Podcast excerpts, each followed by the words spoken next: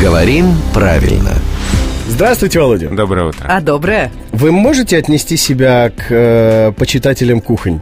Ну, у нас же как, э, чаще любят сидеть на кухне, если, конечно, площадь позволяет, да? Вот если она не шестиметровая, все посиделки проводятся там на кухне. То есть вы не про мебель и не про еду, а про помещение. Я вообще про слово, если честно. Ну, ничего, ничего не имею против э, кухни. А против э, формы слова кухонь без мягкого знака, например, кухон, имеете что-нибудь? Имею. что, А э, еще есть вариант кухней. ку- Ой, ну... А во- что? Возможно.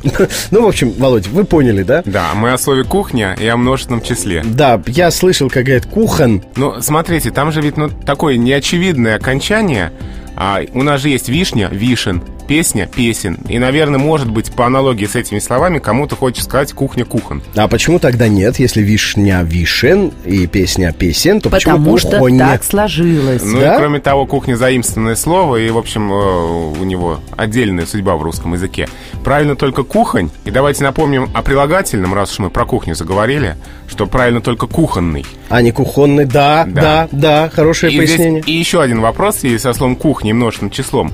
Очень часто спрашивают, блюдо европейской, там, допустим, и русской. Блюдо, Кухонь Да. или кухни, да? Да. Кстати, вот здесь лучше единственное число. Например, блюдо европейской и японской кухни. друзья, это был главный редактор «Грамотры» Владимир Пахомов.